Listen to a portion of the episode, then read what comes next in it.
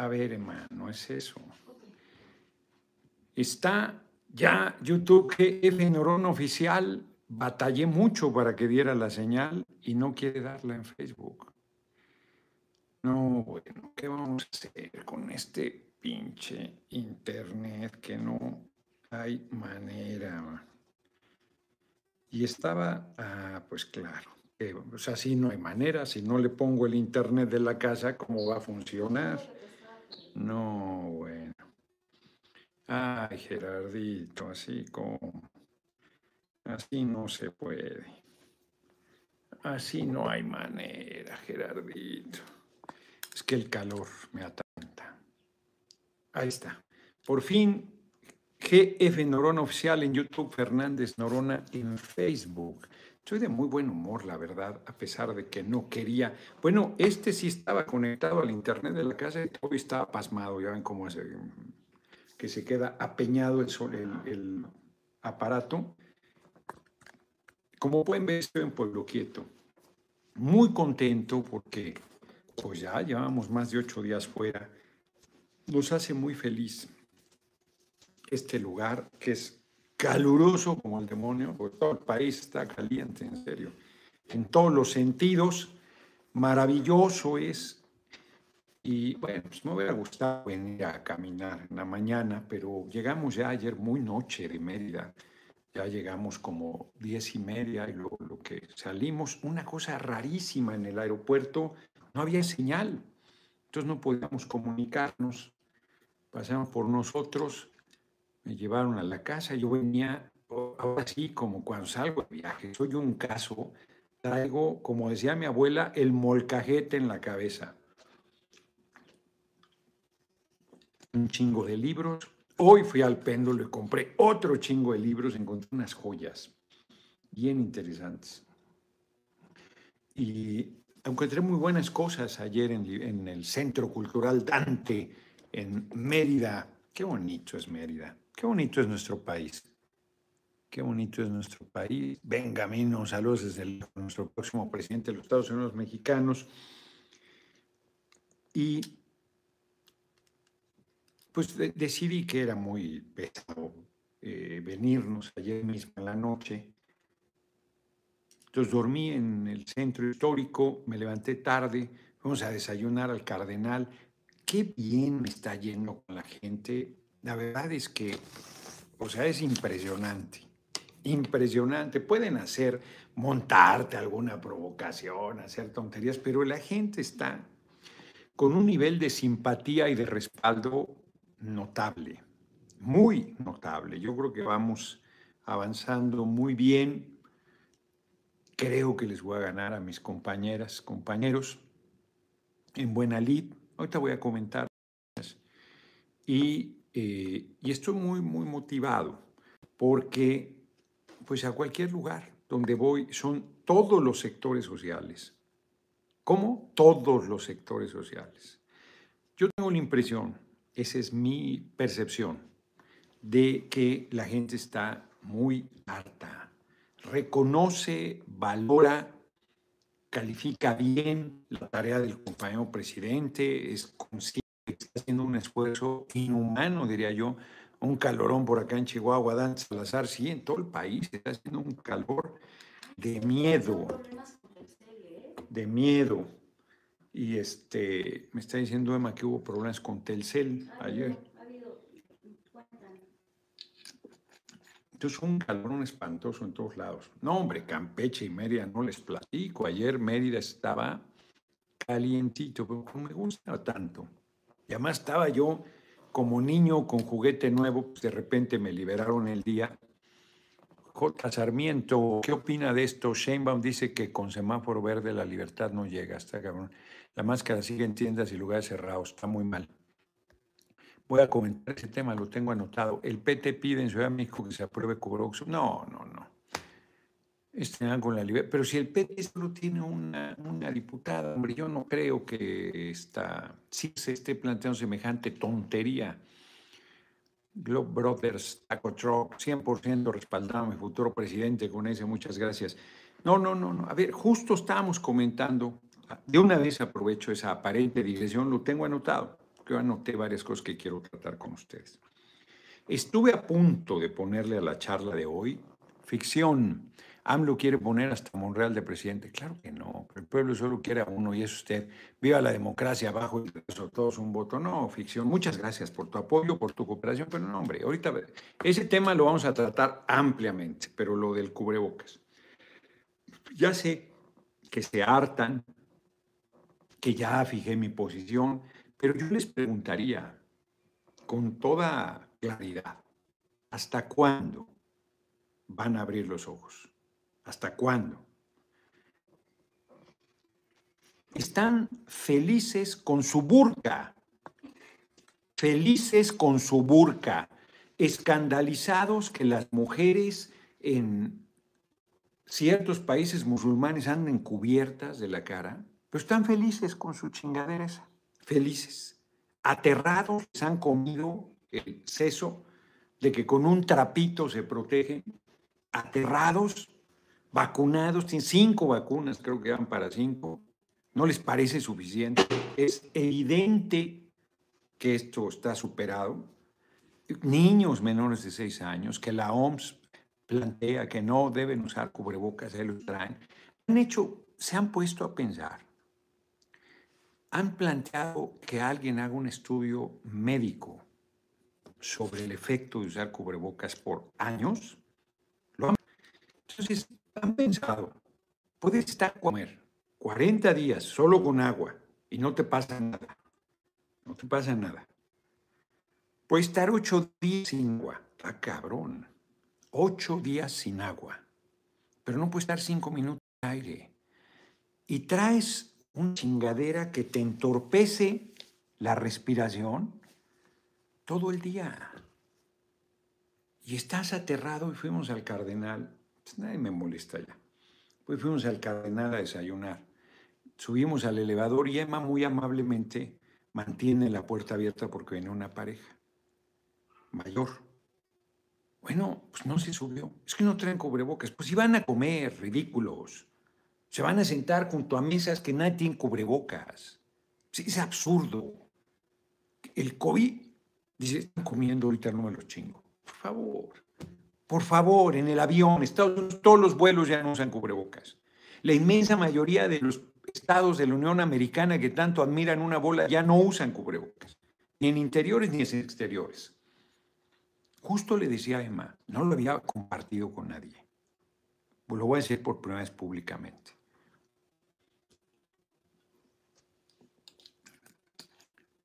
Confieso que he vivido como le puso Neruda a sus memorias, más bien la viuda, porque esas eh, se publicaron post-mortem, que son espléndidas.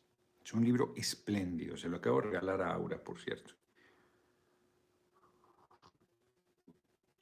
Una librería viejo, carísimo me lo dieron, me dieron carísimo el de Peregrina, pero son dos joyitas y no, no quise este, esperarme a, dárselo. A mi, hijo, a mi hijito se lo debo el de Confieso que he vivido, también nos están dando carísimo, no mucho más, era un escándalo aquí en Cuernavaca en una de libros de viejo que hay los sábados y los domingos. 400 pesos querían por él, eso no vale. Si no era ni una primera edición, pero bueno. Total. Les digo, confieso que he vivido. He visto alguna cantidad de mujeres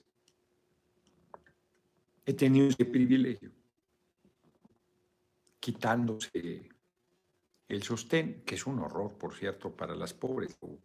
Sufren, como los zapatos de tacón, como eh, la ropa entalladísima, como, este, bueno, pues en la siglo XVI, XVII se desmayaban por el corsé hiperapretado que de repente les quitaba la buena eh, oxigenación y entonces se desmayaban. Ha sido siempre terrible, los pies se les deforman, la columna, todas esas chingaderas de belleza, las depilaciones, no hombre, no, no, no, no, no. Bueno, entonces he visto alguna cantidad de mujeres quitar el sostén. Momentos espectaculares. cuando se quitan el cubrebocas para las fotos y la me, me quedo, es la primera vez que lo comento, me quedo con esa impresión, es un gesto tan parecido, tan parecido. Y le decía yo a Emma, ahora entiendo a los árabes, justo reflexionan sobre eso, de que traen a las mujeres cubiertas. No estoy diciendo que esté bien, ¿eh? para nada, es una, barbaridad. Simplemente digo que entiendo ese, similitud en el gesto. Yo no sé si algún hombre lo ha pensado y si lo ha verbalizado, si lo has percibido así, es mi, es mi percepción. Puede estar absolutamente equivocada, no estoy diciendo que yo tenga razón, comparto una reflexión. Pero al margen de eso, es una barbaridad. Los trapos que traen, pues no son cubrebocas, están sucios, este, no ayudan a la buena ventilación, que por si estás mal alimentado, la mayoría de la gente, y luego mal oxigenado. Y ahí siguen, convencidísimos. No, bueno. Y ahí es la diferencia que yo tengo con Claudia. Es un error. Yolanda, hoy escuché en la radio de Eduardo y mano de Luis diciendo que ojalá que usted en la presidencia, éxito diputado. Este es eh, ciertamente Eduardo, hermano, pero él es él. No tiene, a ver, yo, yo no sé cómo sea su relación fraterna, pero Eduardo ha insistido que él es de izquierda, que votó por el compañero presidente. Las veces que yo he ido con él y con Estaca, la última vez que fui hace un rato eso, se portaron súper bien, súper cálidos, ambos. Tienen sus programas derechosos, sus maneras, pero conmigo, digo, tenían un programa ahí en la televisión, que no sé si todavía lo tienen, que me agarran de cliente, porque ya saben que soy taquillero. Pero no es la primera vez que manifiesta simpatía hacia mi persona. Cierro lo de los cubrebocas, ya deben desaparecer. Ya deben desaparecer. Voy a insistir con el compañero subsecretario López Gatel y al compañero presidente, le digo, compañero presidente, hay decisiones que ya hay que tomar. Sí, es voluntario. Pues ya, ¿por qué va a ser obligatorio parar a los gobernantes, gobernadores, alcaldes que siguen fastidiando a la gente? Si la gente lo quiere usar porque está aterrada, desinformada, porque siente que se protege, no, pues ya, o sea, no vas a obligar a alguien que se lo quite pero no obligues a la gente a que lo traiga. Los pobres trabajadores hoy en la Roma es una pesadilla estacionarte. Entonces andaba buscando lugar, porque además los restauranteros ya se agarraron la calle también. Más, no solo la banqueta, sino ahora además el arroyo vehicular. Está cabrón. Y ves trabajadores descargando cosas con el pinche cubrebocas y el calorón, por favor. Y luego hay gente que tiene aliento de dragón, pobre, es puta, está mortal para sí mismo criminal, es miserable estar eh, siguiendo con ese asunto. Criminal. Ya, ya estaba aquí olvidado, hombre. olvidado ya. El innombrable ya. Ya nada, ya, ya, ah, sí, bien siente. Miren. Ya. Se acabó. Se acabó. Lo de hoy es el león y el chango. Se les acabó, se les acabó cuando les dije que eran clasistas y que usaban a un indigente para insultar a un ser humano. Es lo que son. En fin, yo creo que vamos muy bien. Yo creo que vamos muy bien. Lo veo con la gente. Les voy a ganar. Están subestimando a la gente. Les voy a ganar. Hoy Monreal que no es santo de su, de, su devoción, reitera un tema donde tiene políticamente razón. ¿Cuál es? Que debe ser una elección democrática. Porque la encuesta tiene garantía de que no la manipulen. Elección tampoco. Edwin Rodríguez, ¿qué opinión le tiene el arzobispo Romero El Salvador? No, hombre, un chico, muerto por la derecha por defender sus causas de los pobres. No, hombre, un, un hombre y no pedazos. un ser humano muy humano, muy solidario, muy comprometido, muy empático con su pueblo, que ha sufrido una barbaridad y sobre todo en esa época de la guerra civil terrible, que quedó empatada por décadas. No podía ganar la guerrilla, no podía ganar el ejército y como pasa en esos casos, el ejército haciendo atrocidades y el gobierno de Estados Unidos apoyando a esos gobernantes, asesinos, violadores de derechos humanos, que Jorge Ramos, George Boy, en Estados Unidos no ve. Y ahora que dieron nuevas medidas para Cuba, eh, aflojando el jalón, el abuso, el atropello sobre el heroico pueblo cubano, ya no sabía qué maroma dar Jorge Ramos. No sabía qué maroma dar.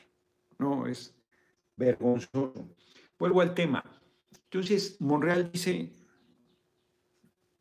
elección primaria desde un desde hace rato lo está planteando. Él tiene razón. Yo no veo condiciones, pero él tiene razón. Y yo creo que te pueden echar el aparato y ganarte, aunque puede. Y no, pues no valía quejarse, porque pues si vas a una elección primaria, si no la ganas, pues no la ganas. Y el aparato se está moviendo, pero están subestimando a la gente. Yo creo que una elección abierta se las gano, ¿eh? se las gana. Sin nada, sin aparato, sin nada. Porque la gente, así como hay la revocación y todo. Sarmiento, importante para los empresarios que no dejen entrar sin cubrebocas o pretexto de ser privados como si estuvieran por encima de la libertad constitucional. No, los bancos no te permitían entrar con gorra y con lentes. Y hoy entras con la chingadera y si no te lo pones están jodiéndote que te lo pongas. Pues es ridículo cómo han roto, como han demostrado que eran necedades lo que planteaban, pero hoy estamos en una necedad peor. Lo más grave es que la gente siga convalidando eso. No se da cuenta del nivel de renuncia a su libertad. Y la OMS y el gobierno de Estados Unidos de una bola diciendo, no, no hemos salido, no, espérense, no, no, tiene que salvarse todo lo que nadie. No han mandado vacunas a montones de países del mundo, hipócritas, sí, sin cuestionar la, eficacia de las vacunas, aceptando que es una buena herramienta. Hay montones de países que no han recibido. Ah, pero joden con el cubrebocas. ¿Para qué quieres cinco vacunas y tienes que seguir usando esa chingadera? Absurdo, hombre, ridículo. Y pareciera que no llevaran, no fueron ni a la primaria, que no saben que los bichos están todo el tiempo ahí y que tu organismo va generando defensas. Más si ya te dio la chingadera. Ah, pero ahí siguen comiéndoles el seso, insisto. Volvamos al tema.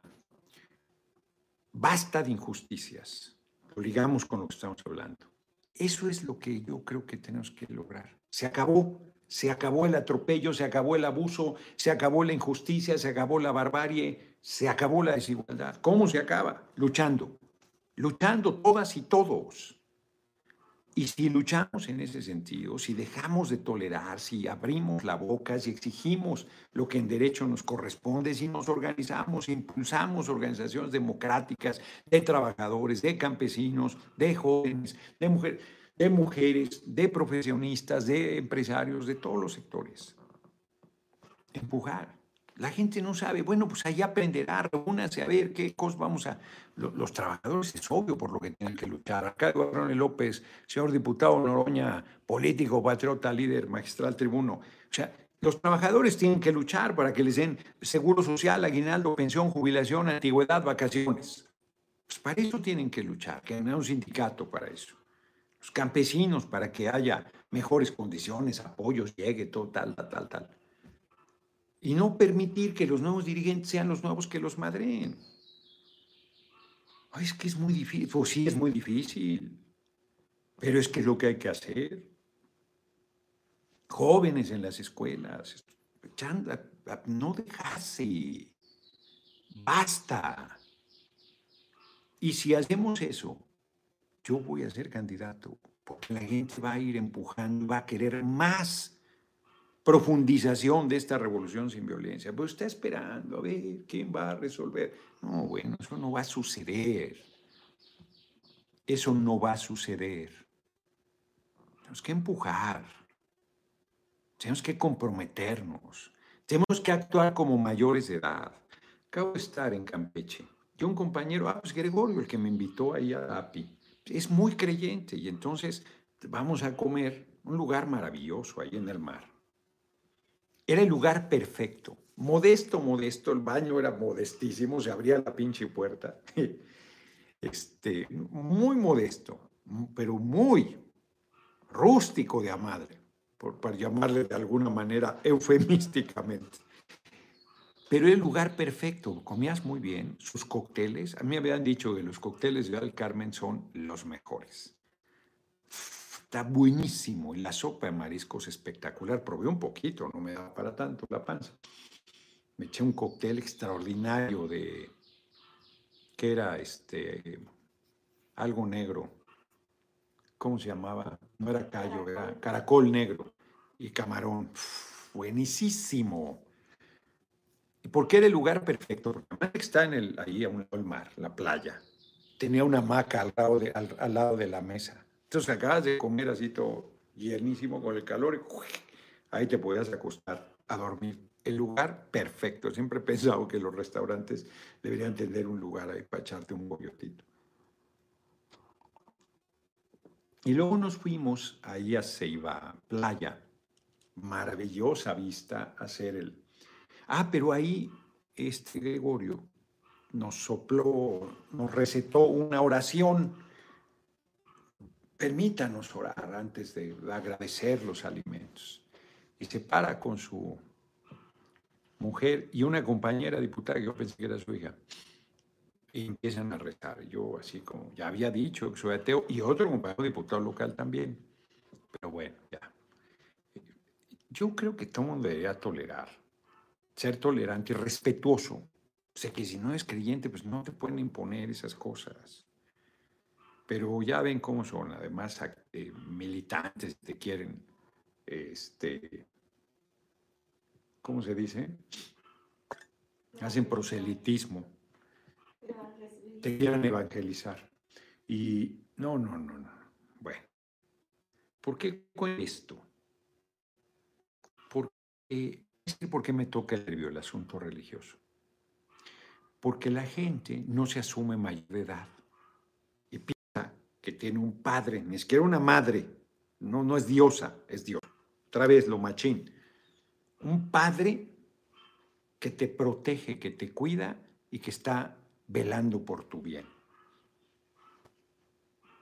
No, no más cómo ha estado el país y cómo sigue estando de violencia que me digan que hay un Padre celestial que te cuida y te protege.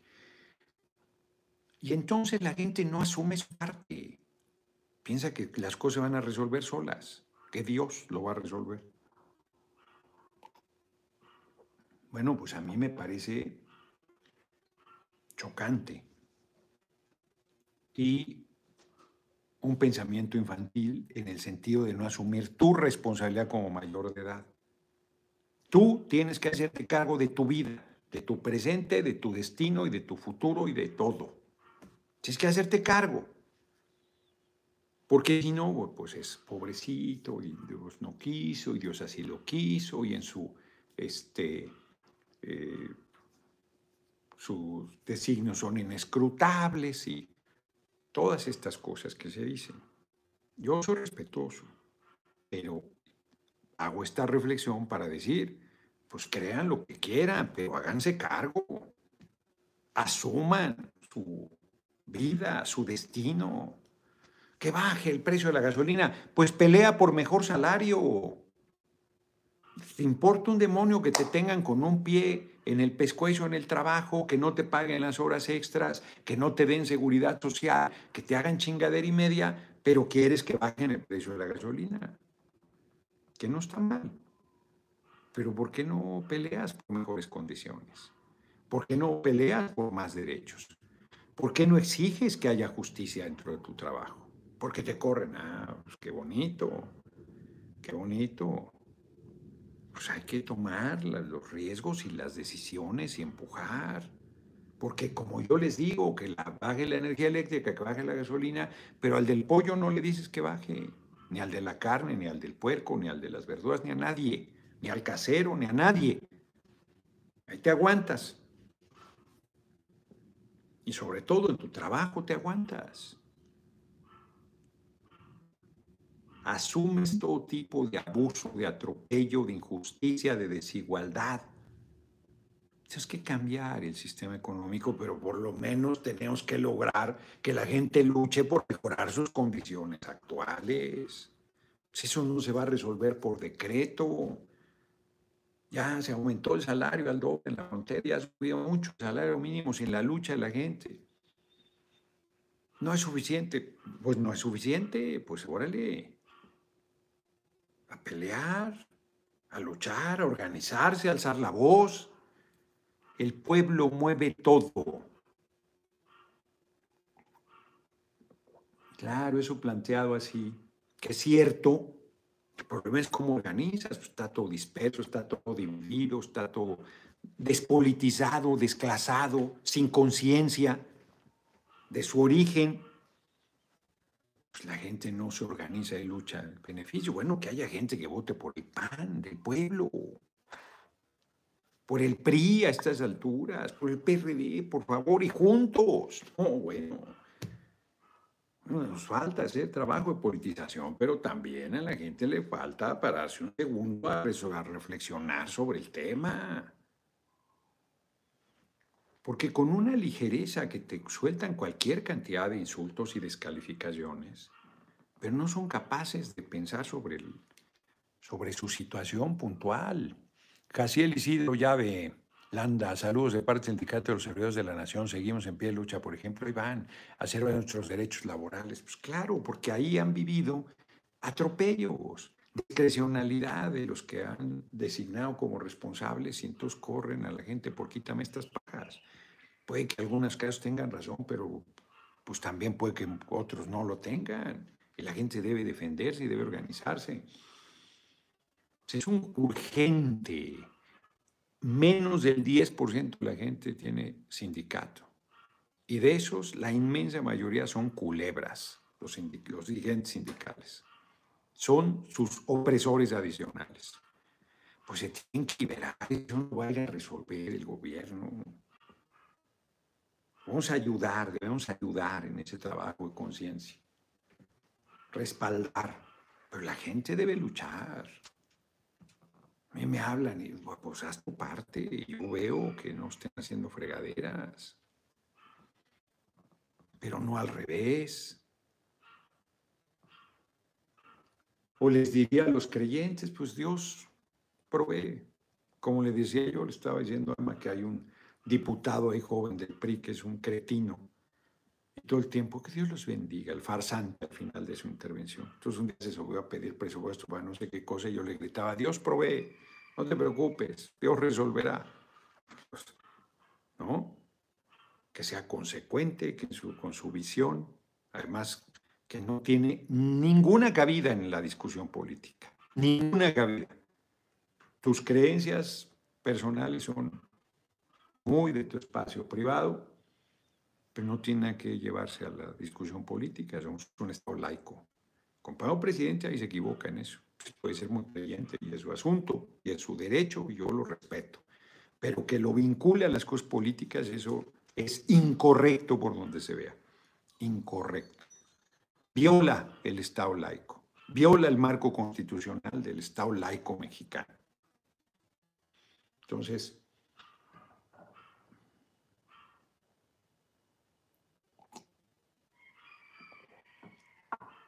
volviendo al tema del relevo.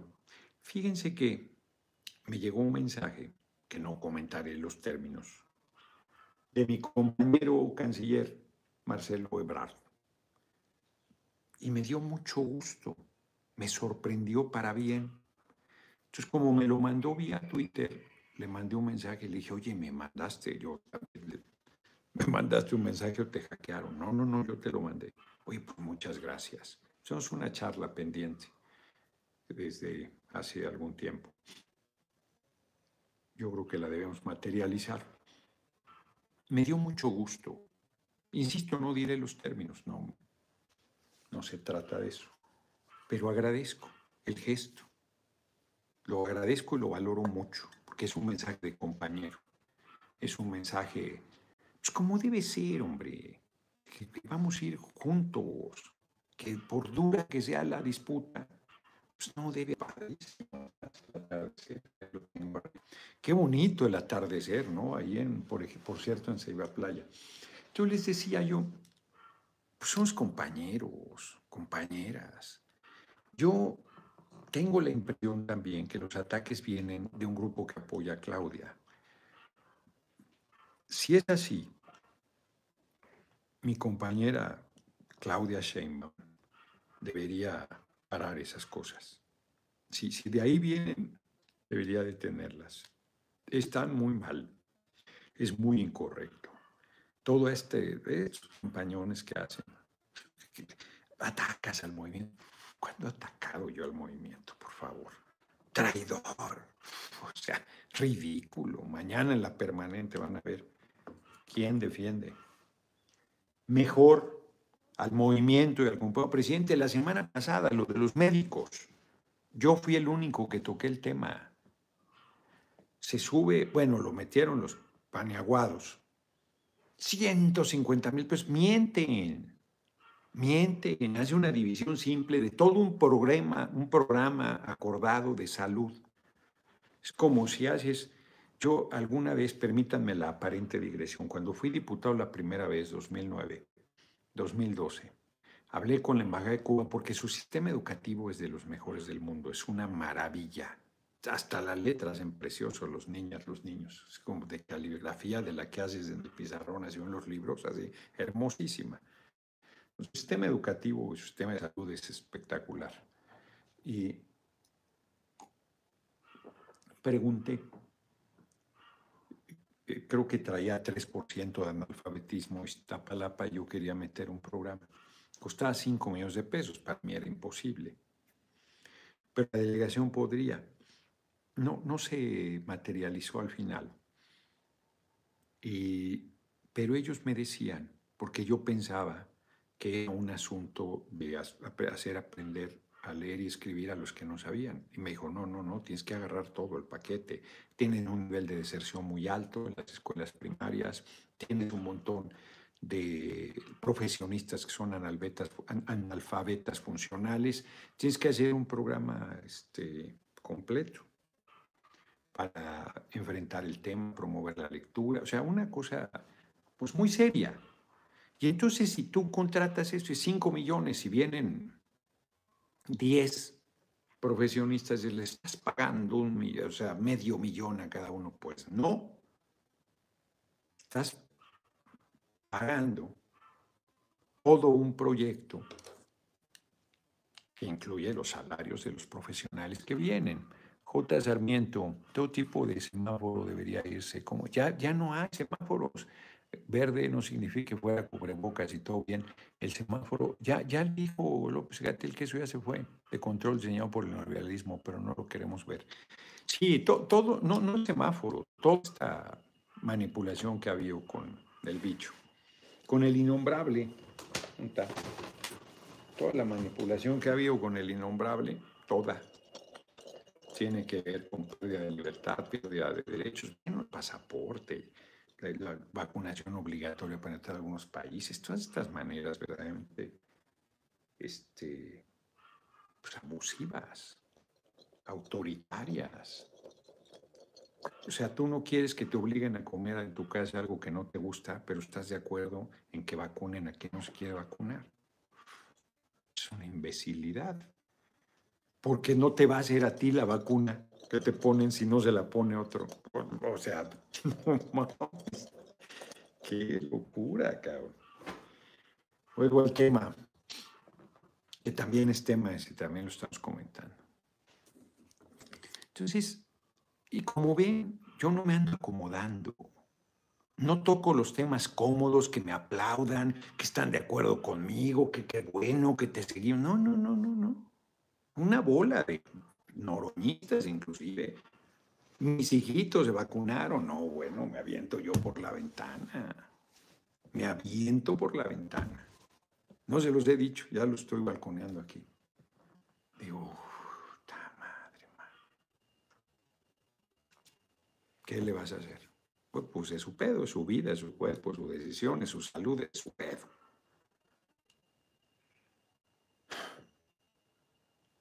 Entonces, una bola con cubrebocas. Todos los que sean muertos sean cubrebocas. Pero bueno, bueno, la Cámara combatí, acordamos, nadie se opuso ya a que no es obligatorio el uso de cubrebocas en la Cámara de Diputados. Pues les vale madre. Me dan el avión y siguen los pinches letreros en toda la Cámara de a huevo el uso de cubrebocas. Ya está acordado que no. Les vale madre. No, no, no, es que les sale a todo el mundo lo autoritario y los que están histéricos, que piensan que se van a morir, pues que se pongan un pinche traje de astronauta y que así anden circulando por la vida, que se pongan su burka sanitaria. Pongan su burka sanitaria y que anden así por la vida. Qué desagradable además, porque de verdad, tú antes veías a alguien así, te hacías para un lado y decías, este güey está enfermo. O es al revés. Si anda alguien así, te, te da pavor. El ser humano es un arma mortal que hay que huir de ella. Qué fuerte. Qué fuerte. Volviendo al tema en el que estábamos,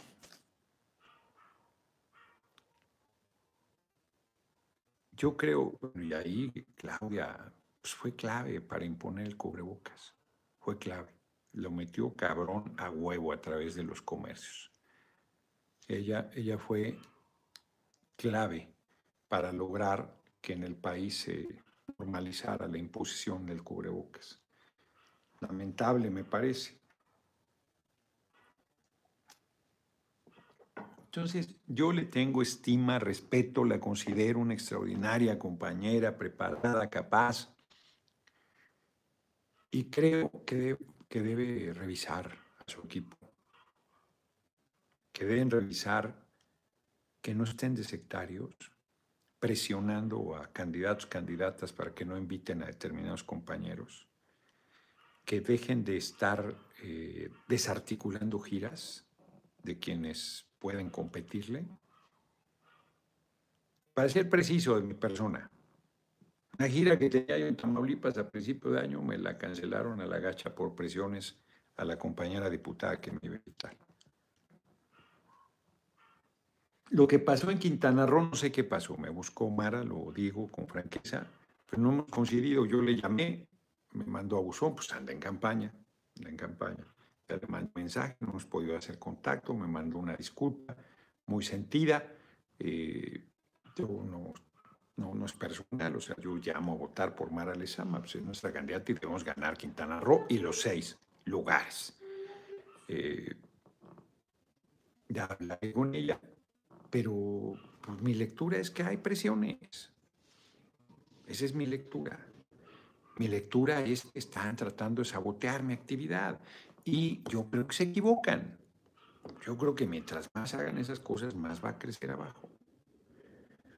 Quiero agradecer la solidaridad frente al ataque, la provocación y el acoso eh, que pretendieron hacerme.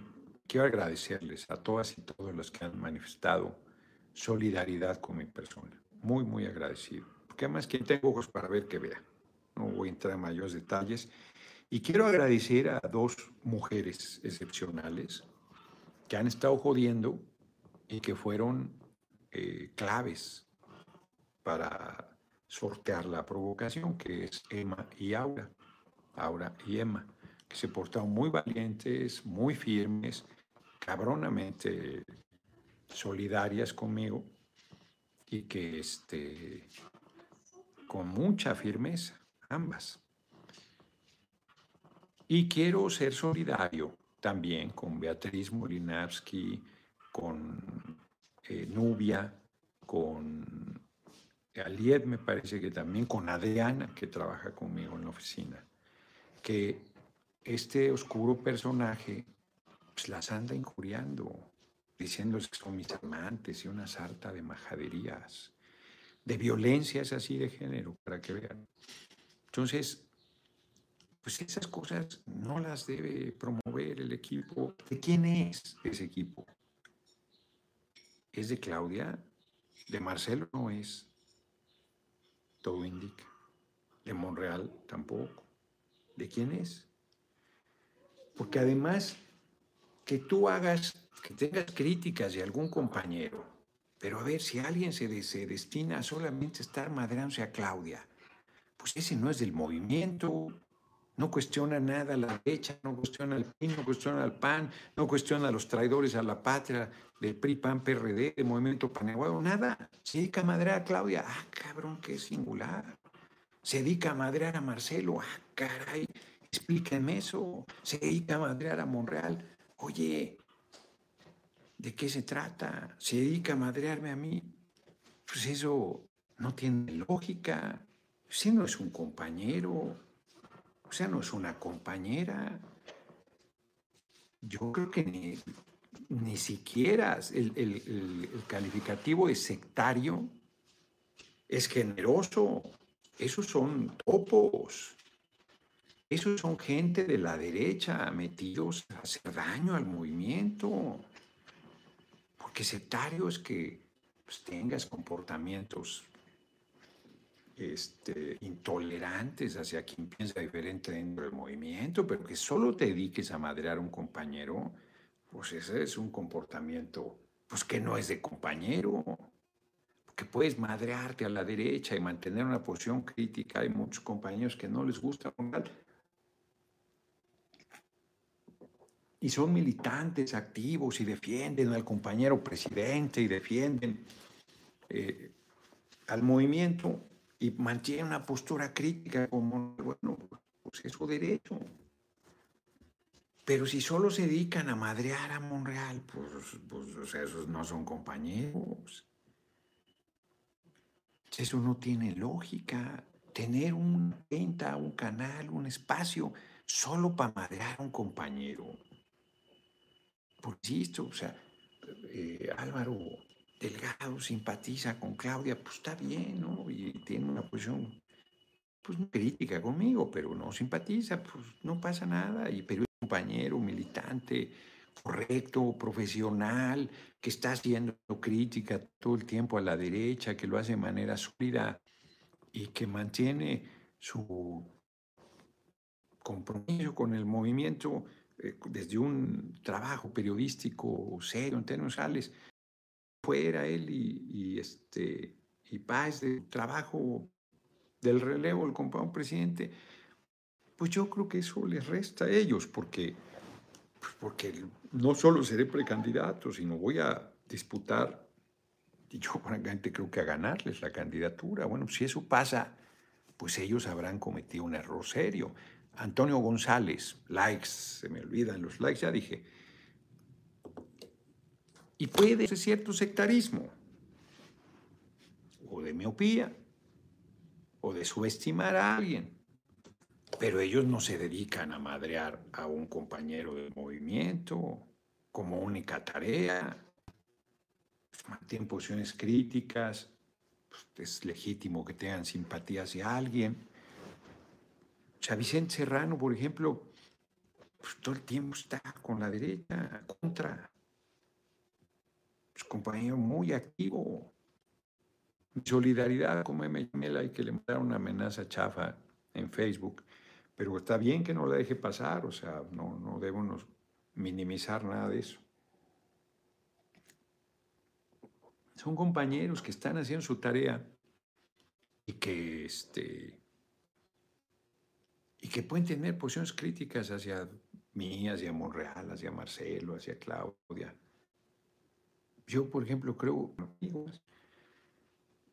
pues es su derecho con quien simpatice. Eso no va a modificar la estima que yo tengo. Y él está pensando, pues, simpatía con otra persona, que yo creo que es el caso. Su derecho, pero que solo se dedicara a estar madreando. Porque además, miren, hay una parte muy perversa que también está utilizando gente que se dice del movimiento sobre la austeridad y sobre tu obligación como persona pública. Es una persona pública y estás expuesto todo el tiempo. Sí, la hora que sea. Domingo, después de las 11 de la noche, sí. Y si alguien te pide una entrevista a esa hora, pues tú estás en tu derecho, sin cita ni nada en la calle, pues estás en tu derecho de decir que no. Te dice que tienes obligación de atender. Una vez me pasó y venía con Emma de un desayuno. Y se acercó una persona, un ciudadano, a plantearme cosas y lo fui escuchando 20 minutos. Pues, el, el, zócalo de la Plaza de Santo Domingo es cerca relativo, pero en realidad son cuadras grandes. Y entonces el tipo, pues me ve ahí este, enchinchando, es la palabra. Todo el camino hasta que le dije, oye, compañero, pues ya, cabrón, ya te atendí, ya te dije lo que pienso, ahí nos vemos. No, tú tienes la obligación, espérate, cabrón, yo no tengo la obligación de atenderte en la calle bajo ninguna circunstancia. ¿Qué pasa? Basilio Velasco Noroya para presidente 2024-2030, el mejor para suplir al presidente, como siempre, muchas gracias por tu cooperación. Tú no tienes ninguna obligación. Pues atiendes a alguien, si escuchas, entonces el documento, firmas, sí, bueno, sí. Pero de ahí a que tengas que una cita en los hechos, no, pues esa obligación no la tienes, pues tú tienes agenda, tienes responsabilidades, no puedes andar dejando colgado los compromisos que tienes porque alguien en la calle te aborda y te quiere imponer que estés una hora con él. Ese dicho, hay gente que, no, pero dedícame una hora. No, hombre, no se la dedico a mi mujer, cabrón, que te la voy a dedicar a ti. Pues es absurdo, absurdo. Pues tú tienes que resolver son de tu competencia, pero de allá que tengas a huevo, que darle una entrevista a fuerza a alguien, pues si no quieres, no. ¿Por qué va a ser? Hay quienes critican aquí porque se va con Broso, porque se va con Loret. Y tienes a huevo que darle una entrevista a alguien, pues si tienes que darle a huevo una entrevista, pues que vayas con Broso, con Broso, con Loret, porque tienes que darle a huevo una entrevista. Pero más sin agenda y sin nada, y que es tu obligación relájense. O el tipo ese que subió el video, porque estoy en el salón de American Express, pues bastante me cuesta. Tengo bastantes años. La banca no me daba crédito y American Express me dio una tarjeta. Y además una chingona. Es carísimo, pero el servicio es verdaderamente excepcional. Son cabronamente eficientes. En, Grecia, llegando, llegando a Atenas, en el metro me dieron baje, con la cartera no llevaba ni un centavo nada en la cartera, no llevaba nada. Pero llevaba mi credencial de lector, las tarjetas de crédito, todo, que para nada le sirvió.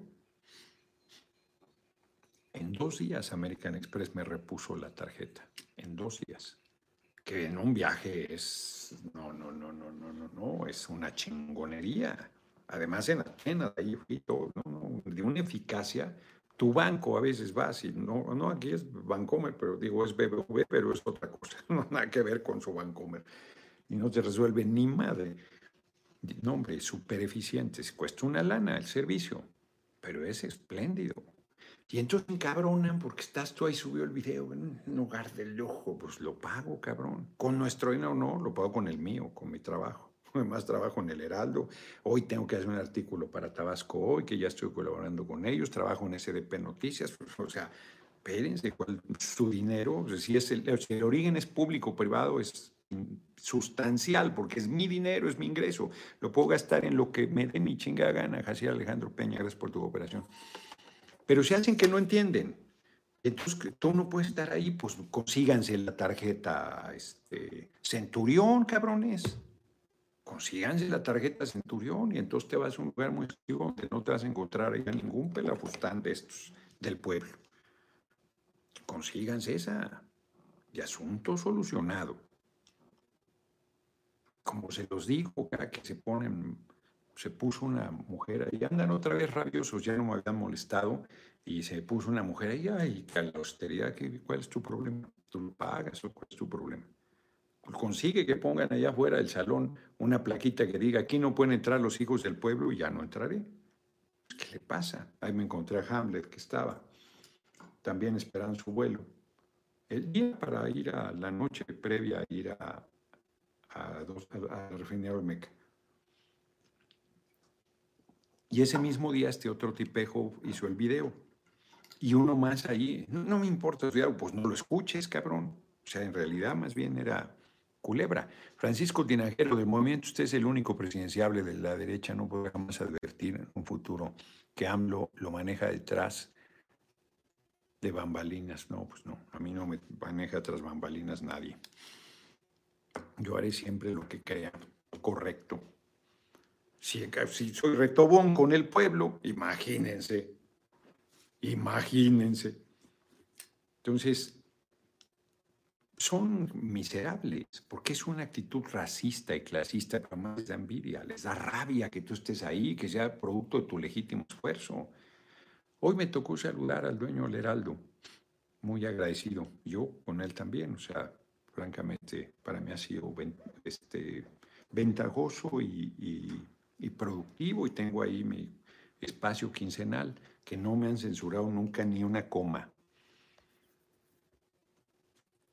Saludos a Hidalgo, Nuevo León, próximo presidente Jaciel, que me hace varias cooperaciones hoy, Alejandro Peña. Muchas gracias. Entonces, francamente, este, se hacen que no entienden y sueltan su veneno. ¿Cuál es la austeridad? ¿Cómo vive en una casa así? Inclusive el compañero presidente Autos seminuevos, ustedes sucederá a AMLO, sin embargo, no le alcanzará para llegar a la grande, porque le cagas a la clase media por tus modos y tus formas. Con el apoyo del pueblo no será suficiente. Espero no descalificarse el comentario. No, me parece una reflexión que este, no toma en cuenta que la mayoría del pueblo es pobre. 90% del pueblo es pobre. Un sector que se cree clase media no es clase media, es pobre. Son trabajadores, trabajadoras. No estoy diciendo que todos los trabajadores y trabajadoras sean pobres. Es como estos médicos que están rabiosos porque vienen 500 médicos cubanos, pero no van a la zona pobre de Guerrero. Se creen elegantes, o el tipo ese que está comiendo en la docena y se cree fifi, pero no tiene 500 millones de dólares. La tarjeta Centurión, ¿cuánto necesitas gastar? ¿250 mil euros al año?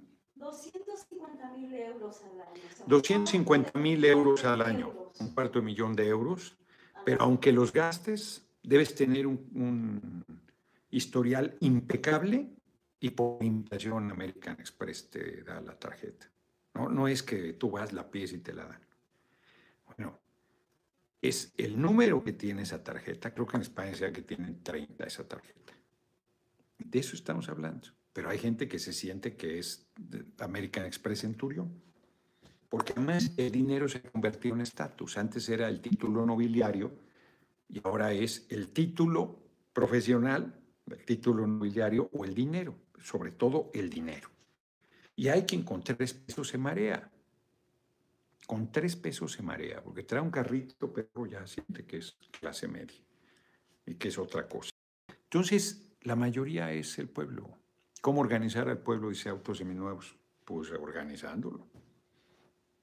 ¿Cómo, hacer una revolución? Haciéndola.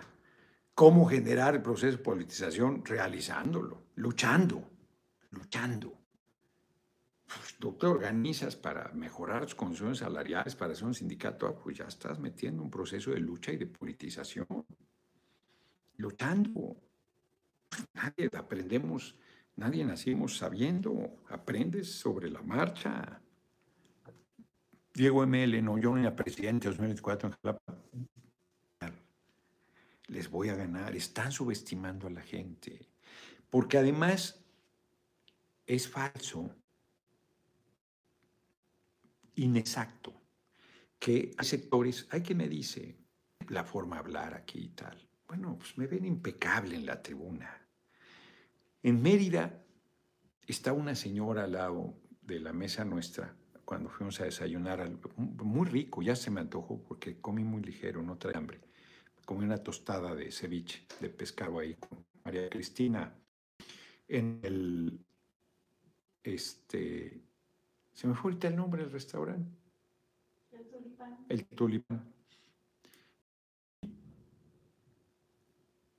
Me dice, llega su convéncela, convéncela, porque dice que tú que eres muy peleonero. Pues hay gente que no se da cuenta que la cámara es una... vas a guerrear, vas a disputar, no, no vas a ser amigas y amigos. Vas a defender los intereses del pueblo. Estoy leyendo un libro que me está gustando mucho. El último trago. La verdadera historia de la ley seca. Está muy bien documentada. Vean nomás, lo, cargarlo es una locura. Iba yo con lo que compré, libros, las cosas que traía, el pinche libro que no cabe en el tortafolio. No, una locura de ayer. Y el libro es, a mí me resulta muy valioso, porque te queda claro que Estados Unidos ha estado por lo menos dividido en dos grandes bloques todo el tiempo. Un bloque cabronamente conservador y un bloque progresista, así como liberales y conservadores aquí en México. Y, en eso y en temas, o sea, han estado en el racismo brutal que se vive. Y entonces pues tú tienes que hacer un esfuerzo para que la mayoría de la gente se decante en una línea. Y hay cosas que pueden generar prejuicio, pero si la gente espanta por las palabras, pues es hipócrita en términos generales, porque así habla la inmensa mayoría de nuestro pueblo. Hay quien es muy correcto, sí hay, y que le molesta que se usen lo que le llaman palabras altisonantes o malsonantes o majaderías o como quiera, todas están en el diccionario. Y de repente hay gente que puede ser miserablemente majadera, realmente majadera sin decirte ni una picardía. Puede decir, hacer cosas, bueno, tú le das la mano y no te la da, bueno, eso es peor que te digan, vaya, este al carajo. Y Tadio Junior García, diputado, ya lamento cambiar el tema, pero respecto a la reforma electoral, pues no lo voy a cambiar. Me gustó lo de la segunda vuelta en elecciones, es un error. Pero si el porcentaje entre los candidatos es menos del 2%, ¿qué piensa de la figura del vicepresidente? Primero me parece un error dos vueltas. Es un error, es, es la derecha otra vez. Es la derecha otra vez. No, de verdad, ahí Hacer caso a Pablo Gómez y sus ocurrencias es un error.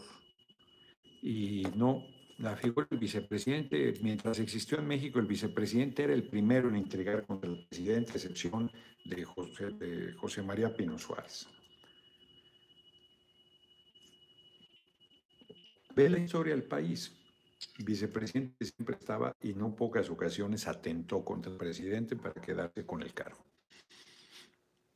a diferencia de Estados Unidos, que la figura ahí sirve como relevo en una emergencia.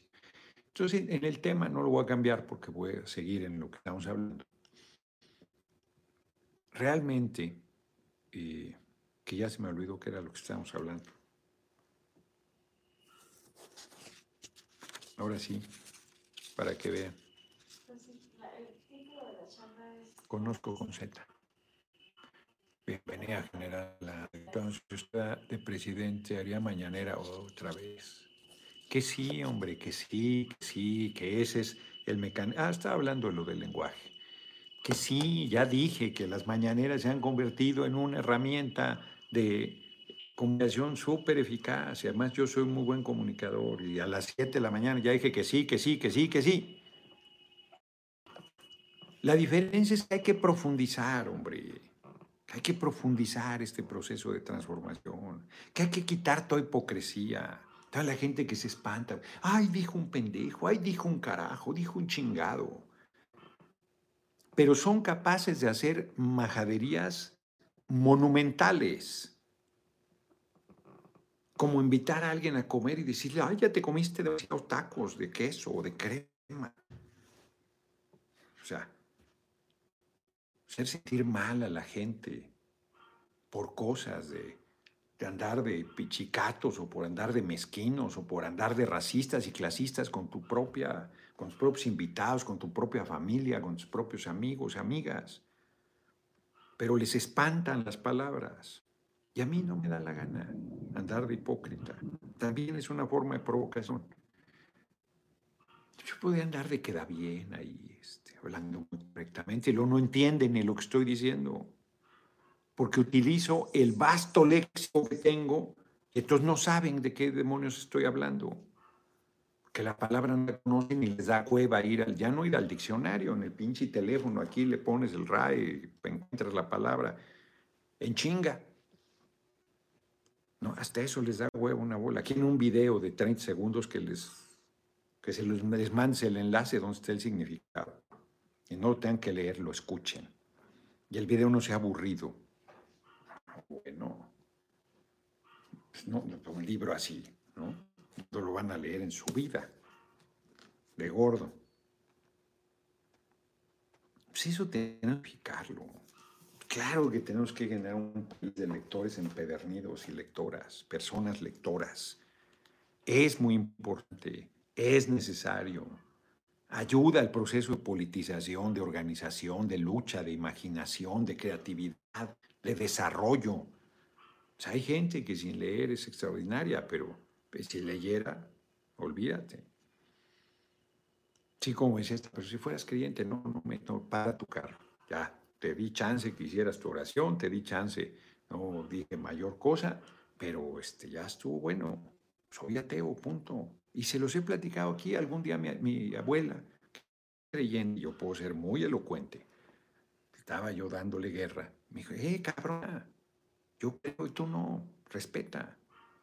Y yo dije, tienes razón, tienes razón, porque yo voy a imponerle una visión. Si ella tiene fe, pues respeto, Santas Pascuas, y eso quiere decir que no critique la religión y que no critique su papel histórico y que no critique origen, que deje de plantar. Son misóginos, no hay ni una sacerdotisa, ni una cardenal, una papisa. Misóginos, bestiales. Pulsión de muerte, les dice Michel Onfray. Al judaísmo, a los musulmanes y al catolicismo pulsión de muerte fuerte. Hay que leerlo. Y la verdad es que, pero es aquí en su asunto, pero una discusión de filosofía, de política, de pensamiento, de reflexión, pues esos temas entran. Y no tiene que ver que andes haciendo proselitismo o no. La gente piensa que vas a ser mejor persona porque eres creyente. Yo conozco a, la inmensa mayoría de creyentes que conozco que se las dan de creyentes son terribles, terribles. Mi abuela era un caso excepcional porque en general creen que por ir a misa ya son muy creyentes y salen y andan intrigando y apuñalando a la gente y abusando y haciendo chingadera y media. Inconsistentes hasta la médula. Mi abuela sí era muy humanista, era muy solidaria, excepcional este hombre de negro como yo, que es un creyente blanco, tejano, del sur de Texas, pinta de negro con rayos ultravioleta para vivir piel negro y no aguanta ni siete semanas, se va corriendo en Mississippi. Se he platicado, lo vamos a publicar en el Consejo Editorial, es un librazo. Vamos a sacar unas joyas, estoy contento, unas joyas. Entonces, y él pues, es solidario, pero es raro, los clientes así son raros. El eh, monseñor eh, este, Arnulfo Romero, que mataron en Salvador. Aquí, que afortunadamente murió en su cama, eh, Samuel,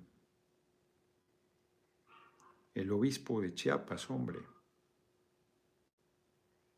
Méndez Arceo, aquí mucho antes, en Morelos. Ay, se me olvidó el apellido del, obispo. No, hombre, el de Chiapas, Samuel Chaparrito, el nombre excepcional. ¿Cómo exigía él ese obedeciendo la voluntad del pueblo? Encuesta no, consulta universal, sí, marro. Pues sí, fulanito tal, ahorita, ¿dónde estás para que me defiendas de los panos? Ay, por acá está Emma para que te defienda, fulanito tal. Samuel Ruiz. Samuel Ruiz. Eh, no, Daniel, muy buenas tardes. Mi próximo presidente 2024. Aquí llegando tarde, como siempre, pero escucharé su repetición. Ah, ya nos pasamos, ya llevamos 65 minutos. ¿Qué tal? Agarro monte yo y se me quedó pendiente no, no se me quedó pendiente nada. Yo creo que hablamos de lo fundamental. En resumen, Monreal está pidiendo elección primaria. Fíjense, montones gente lo alucinan, pero mucha gente coincide que así debería resolverse la candidatura. Yo estoy de acuerdo. Yo estoy de acuerdo. Pero no empujo porque no veo condiciones. Quizás debería.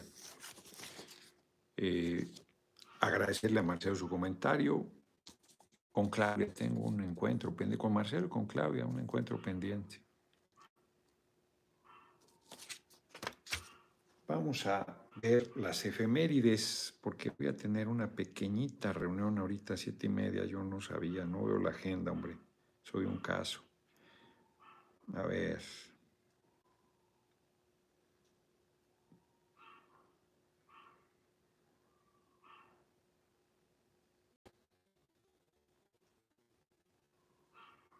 Mañana hay previa de la permanente, ahí estaré.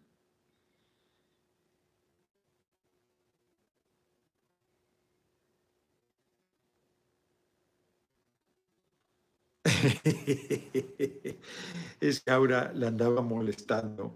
Soy un molón, yo soy un molón. Y si quiero a la gente, más molón soy. Entonces llevaba un pantalón que le digo yo la molesto. no está mal. Pijama, porque era así muy cómodo y de, cordoncitos. Y le digo, ahora te dejaste la pijama. Y Emma, pues que es muy hipiosa, así, está padrísimo, que no sé qué, que el cómodo y la chingada. Entonces se burla aquí ahora me pone que defendiendo eh, que usen cosa y brasier, pero en contra en pantalón pijama, pues claro que no, hombre, por pueden salir encueradas si quieren. Este, pero cada quien, cada, cada quien sus gustos. Eh, vamos a ver las efemérides de hoy. 17 1510 muere Botticelli, un grande, Sandro Botticelli. Mí me gusta mucho la pintura de Botticelli pintor del nacimiento italiano, sus obras más famosas, El nacimiento de Venus y La primavera, ambas están en, la Galería Uffizi, ¿no? El nacimiento de Venus sí, no sé si la primavera también, las tres gracias también, yo creo que están todas esas ahí. Es un chingón Botticelli.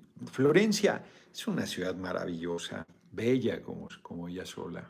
Además hacen unas tortitas de pancita. Buenísima y ahora sí te incluyeron. Sí, se ganado los sondeos. Eh, y ahí hay, en, la galería el Museo de Esculturas de los que a mí hay dos museos de escultura que me han encantado, que es el de Atenas, Museo de Escultura Griega, verdaderamente chingón, y el de Florencia. Tiene una, chiquito el de Florencia, tiene unas piezas. Y claro, en, la, en Roma, en la casa, ¿es la Medici? No es la Medici. ¿Cómo se llama el que me gusta mucho? Ese, ese... No, no, no, no, nombre de... Ah, la de, el rapto de Proserpina. Rapto de Proserpina, pero que está en el... No. Es una villa, la villa, ¿cómo se llama? Que es un, es un, era una villa de un cardenal, o sea, una cosa maravillosa. Y el, el rapto de Proserpina de este escultor Cánova, ¿no? No, hombre, qué escultura. Está, ya que eran gordas buenonas. A mí así me gustan, la verdad. Y le, le entierra la, la, mano para el rapto y se ve como... Bernini. Bernini es, no es Cánova, es Bernini. Es Bernini, que es el que hizo además, que no me gusta mucho el de la... En la Villa, el, Villa Borghese. Villa Borghese no es Medici, Villa Borghese. La Villa Borghese en Roma, hay que hacer cita y todo para ese museo. Es un museo espectacular, es la casa de, un cardenal, la Villa Borghese, en unos jardines maravillosos. Eh, ahí hemos ido dos o tres veces. Es un museo sensacional y el rapto de Proserpina, me gusta mucho la escultura. Y ese, esa es una pieza, les digo, se ve así como la piel eh, del de la fuerza para cargar, es una joya, cabrón, haber hecho esos detalles.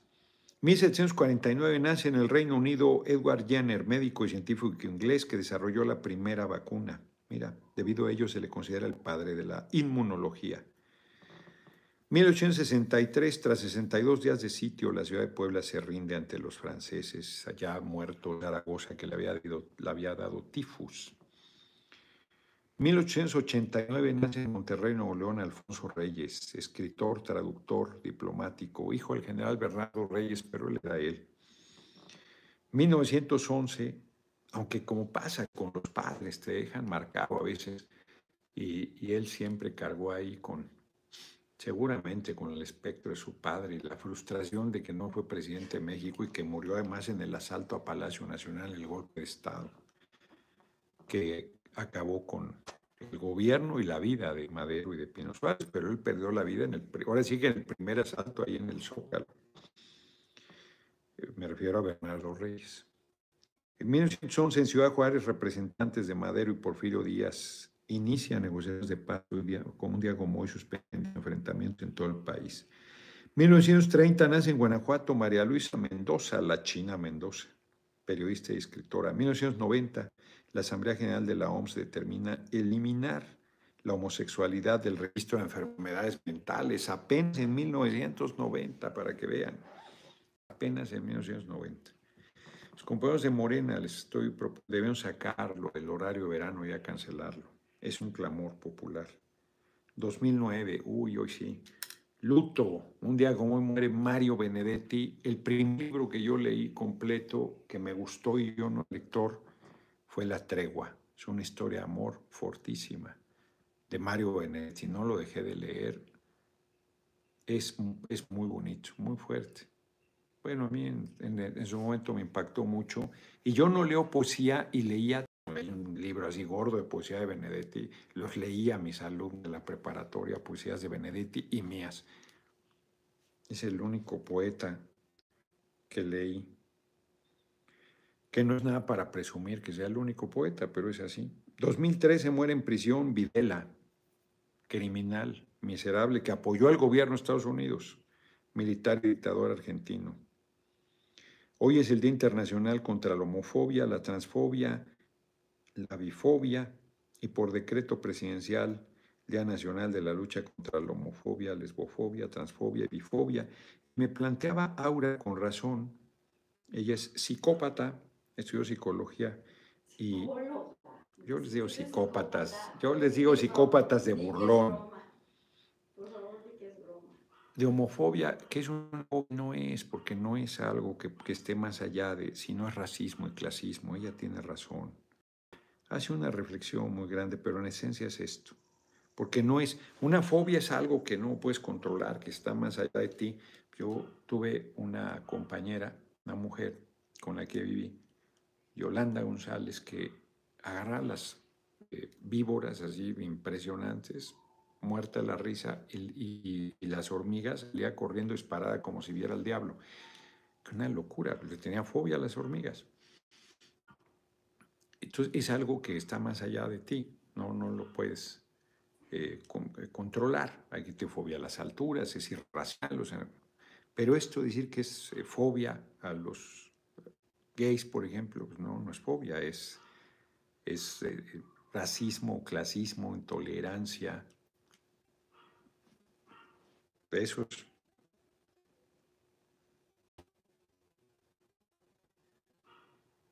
Y a terrores incontrolables y irracionales, vinculados a trastornos de ansiedad. Términos como clasismo, racismo, no xenofobia, que luego resaltar se trata violencia contra la comunidad gay, de odio, de discriminación, de persecución a quienes forman parte, a quienes son diferentes. Yo creo que tiene razón ahora, está muy bien, deberían desarrollar esa, esa tesis. Eh, que a mí me parece muy sólida. Pues ya, ya nos pasamos de tiempo. Buenas tardes, mi charo negro. Debe trabajar para que se termine el clientelismo político. Sí, hombre, ese es, una, es, un, es un cáncer también, el clientelismo político, que le tienes que resolver algo a la gente, que tienes que dar. No hay recorrido, no hay recorrido, ya pues, los ubicas en chinga. Pues, la gente está pobre, la gente está pobre. Pero no hay recorrido en que no se te acerque al final la gente, una mujer, un hombre que quiera hablar contigo y ya sabes que lo ganas es pedirte dinero. Y yo, como soy, no me costaría nada, pero como soy, no quiero alentar esas maneras. No quiero alentarlas, entonces digo, no regalamos dinero. Eso se acabó, están los programas sociales, que son derechos y son apoyos para gente que necesita, pero no, no regalamos dinero. Si yo tengo y tal, no, no, no, no, eso no, no, no, no politiza, no ayuda, no, no, no, no. No, no estoy de acuerdo. Y, y, ese clientelismo hay que acabarlo, que tienes que dar una despensa, que tienes que llevarles algo, que tienes que hacer una gestión, que tienes... Hoy nos hemos alargado mucho, pero quiero comentarlo, Mónica, reunión del Congreso Latinoamericano contra la trata.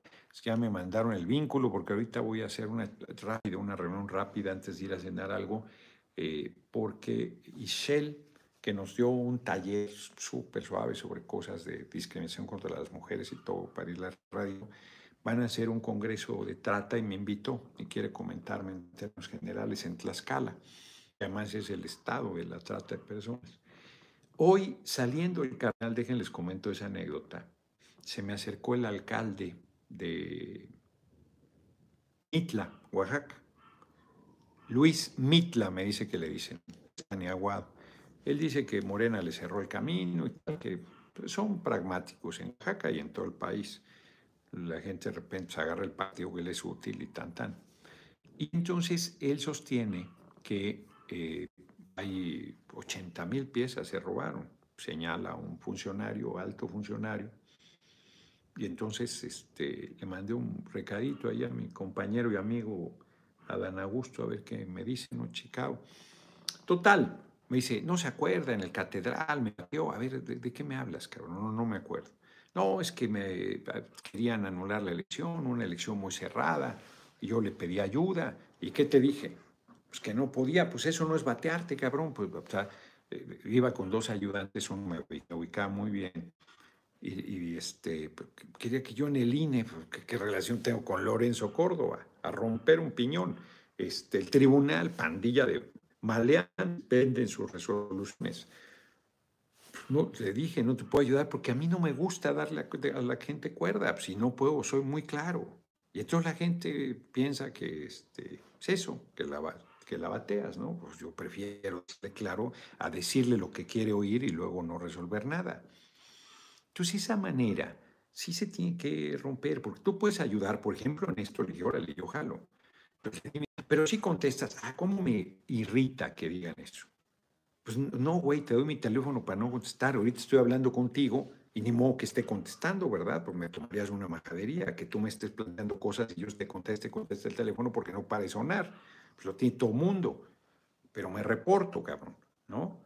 Entonces, no, pero sí, le dije, o sea, les pone un pinche video este cabrón, porque según no me conoce de nada. O sea, hay gente así que son una ladilla. Entonces el cabrón, y sí me ubicaba, tan me ubicaba que me dijo, mándale un eh, recado a mi tío en Estados Unidos que me regaña por tu culpa, que no sé qué. Entonces, pues sí, pues sí.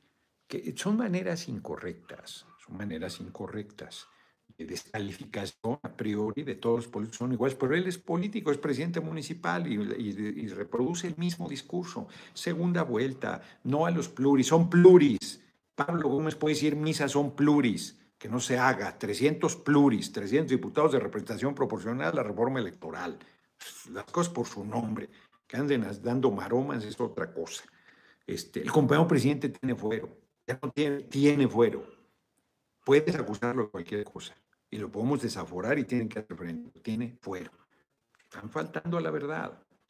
Que asuman las cosas como son. O sea, no hay cosas que a mí me toca el nervio que este, no digan las cosas. Segunda vuelta. Están viendo, están viendo. En Venezuela lo pararon en la reforma, en la Asamblea Nacional Constituyente iban a meter la segunda vuelta y una mujer, me comentó mi hermanito Juan Ramón, que con los argumentos sólidos paró esa barbaridad. hay gente que se cree que estas formas son más democráticas y tal. No se da cuenta que son iniciativas de la derecha para partirte el alma.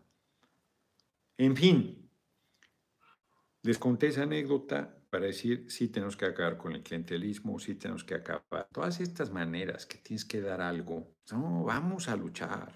Ese es el algo que yo les doy. Vamos a transformar este país. Vamos a impulsar el cambio, vamos a tomar responsabilidad y vamos a hacer el compromiso. Ese es por eso el título. Vamos a hacer el compromiso.